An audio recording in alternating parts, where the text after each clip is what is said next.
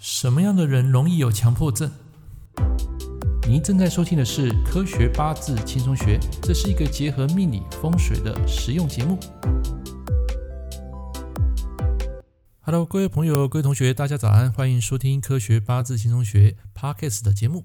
那么在最新一集啊，我要跟大家谈到用八字来看一个人的这个强迫症到底怎么看啊？你是否曾经有过收藏物品的经验呢？收藏恋癖啊，在心理学上。算不算是一种强迫症？我能肯定啊，在年轻的时候，我曾经很负义啊。那么，请听我说个小故事。如果早在十年前啊，你有看过我曾经 PO 过音乐 CD 啊，你会有什么感觉？你可能会有一点嫉妒，说我是一个好野人。这到底是在炫富还是在败家？其实偷偷告诉你啊，认识我的人啊，一定知道我是一个乐于分享的。所谓冰冻三尺，非一日之寒。这些音乐啊，是靠着常年的累积而成。所以我在年轻的时候，我曾经用我身上的大概两百万的积蓄去买了一拖拉库的 CD。这些 CD 呢，大概有多少片呢？大概有六千两百三十五片啊！这个是当时女儿帮我做过的统计。然后你一定会觉得非常的 shock，为什么郑老师啊能够花钱买这么多的 CD？难不成你们家是开唱片行吗？还是说你要买这个唱片来来当做你的副业？我说啊，你开唱片行，你想太多了。这并不是我的生涯目标。说实在话，我只是单纯的享受音乐，加上喜欢收藏，喜欢沉醉在这个美妙的旋律里面，如此而已。那你会问说，哎，这些音乐到底是什么？怎么会让你如此的痴迷、醉生梦死啊？这个答案可能会让你瞠目结舌，就是所谓的发烧片。没错，就是发烧片。其中这个发烧片里面呢，有占古典音乐啊百分之八十啊。那么曾经我记得有一个上年纪的远房亲戚。那么有一年呢、他来到我的店来参观啊，我的店啊是开印章的啊，开迷你馆。可是，在我的这一个店后面啊，却摆了一坨拉苦的 CD。结果这个亲戚啊，他绕过这个音乐 CD 柜，看到我上面标示发烧 CD，他突然间问我一句话，他说：“文宝，你赶快将这些 CD 给脱手吧。”我说：“为什么要脱手呢？”我那个亲戚就说：“发烧音乐不就是听完之后会让人家发高烧生病吗？”这个时候，我含在嘴里的冬瓜茶差一点喷泻而出，啊，这个是一个笑话哈，当然是给大家分享。其实啊，我在那一个十年啊，手上根本就没有什么积蓄。当年我还记得，为了买一组法国的 Fork，啊，它叫 Fork，啊，一个音响组合，那时候我的身上存款只剩下一千六百块台币。听好了，我没有讲错，你也没有听错，真的是刚刚好的一千六百块台币。那个年代没有积蓄，没有房，没有车，但是非常享受这样的一个生活，而且过得非常的惬意。这个时间呢，一晃过了三十寒暑。那么打从这个音乐从这个实体啊迈向科技之后，啊，现在你们都有看到那个 Spotify，对不对？啊，我已经好几年了没有再拜过一张 CD 了，取而代之的就是这个我刚刚讲的 Spotify 数位音乐。那你会说，这个数位音乐啊，怎么可以跟这个发烧音响去比呢？我的想法是，时间会随着环境物换星移啊，我们人的思想行为也是一样。所以在这段时间，我将这个生活把它简单化。那么听完我的故事啊，你有什么感想？你会觉得啊，老师啊，不可思议啊，怎么会将这个收入花在音乐上？这些钱啊，搞不好可以当做买房的头期款。有些人会觉得说，我的行为思想异于常人，太夸张了啊，怎么会把所有的积蓄花在这个音乐上？没错，其实在年轻的时候就是有收藏癖。有这种强迫症啊，所以每一样专辑、每一样古典 CD 都要完整的收列整齐。好，那现在要跟大家讲的就是什么强迫症的人啊，他会有在食神八字里面啊，会呈现什么样的特质？很简单啦、就是印和财。啊，我们讲印星啊，代表一个人的学习、房子、长辈、收藏品，还有代表你人生病了看医生。那么你的财星啊，代表一个人的价值，就是用金钱去换得那个价值的作品。假设你的财星受到印星的克合，那么通常会有几种情况。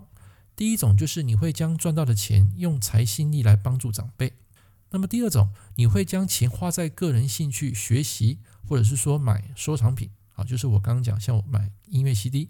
第三个，你会花钱买房、买土地，或者是说在生病的时候拿这笔钱啊去看医生啊、住院啊，那个也一样。所以每当一个客户，当我看到他的八字里面有印和财的流年啊。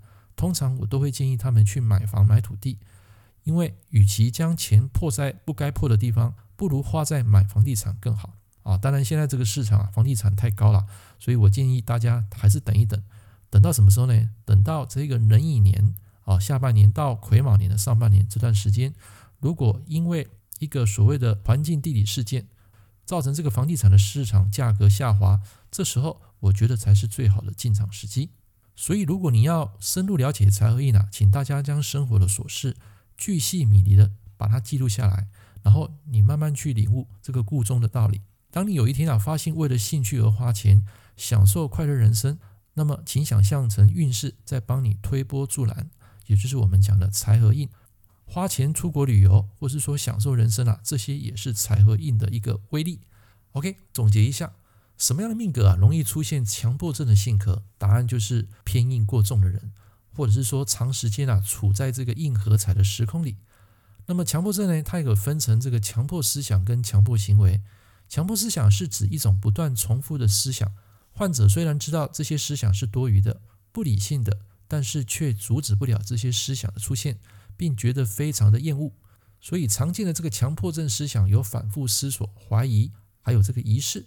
例如说，无休止境的跟自己争论，做一些无关紧要的事情，然后你会怀疑你的车子啊是否曾经闪过行人，或者没有锁好门窗，或者是要不断确定一些事物有没有跟着绝对正确的程序，或摆放在平衡或正确的位置。有些患者会在脑海中不断浮现一些缠绕的思想，还有影像。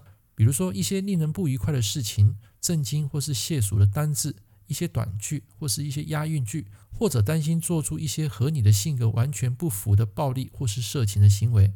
那么这些患者虽然知道这些想法并不合理，但就是感觉不能摆脱这些思维。所以最初强迫思想的清晰度或正确性可能因人而异，但随着病情更深啊，这些患者可能会因为这些思想变得越来越困扰。甚至无法应付日常的生活，并造成其他人的误解。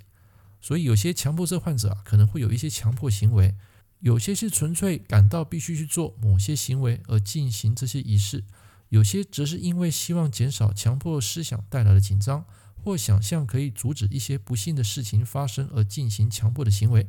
所以，你们常常都可以看到，强迫的行为包括逃避、检查、汇集、固定的程序，比如说你经常去洗手。很慢，或是很小心的去做某样事情，然后求得一个自我安慰啊，这个自我安慰就是重复要求别人告诉你每件事情都非常的妥当，还有纠正的强迫思想，以综合清除那些使你困扰或是不快的思想还有影像。这么做要用很多时间，导致这个患者很久才能外出或是做一些有用的事情，甚至引起一些身体其他的反应啊，比如说你经常洗手，最后导致这个皮肤发炎了。总和来说，影响我们思想而引起以上的表现的关键就是印星。一个人如果八字啊印过多，容易造成这个印啊非常不平衡。我们讲官生印，然后即使你的八字没有食伤，这个印啊一样是可以克到你的食伤，是一个无形的力量，所以会造成一个怪癖的性格，就是我们刚刚讲的强迫症。这个强迫症呢，它并不符合社会规范，他们在当下没有安全感，会充满恐惧。非常的敏感，而且难以接受现实。但其实啊，对他们来说，这些只是一些幻想。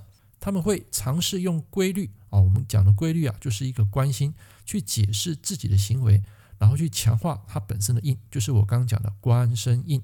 所以，当你的八字啊，如果有七煞去生到你这一个偏印，这样的人强迫症的行为会非常的明显。在这种情况下，他会用这些行为去挽回他本身的安全感。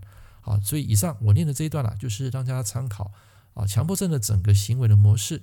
之前我承认，我买那么多音乐 CD 也是一种强迫症，所以碰到财和印或是你印星过强，这两种行为都会造成你在当下愿意去多花一点啊 money 去收藏你一些想收藏的强迫行为。OK，以上这堂课跟大家分享到这边。如果你对这个强迫症有任何疑问，欢迎与我分享，在下面留言。我们下一堂课见，拜拜。感谢您收听《科学八字轻松学》，我是郑老师。如果你喜欢我的节目，欢迎订阅我的频道。我们下一堂课见喽，拜拜。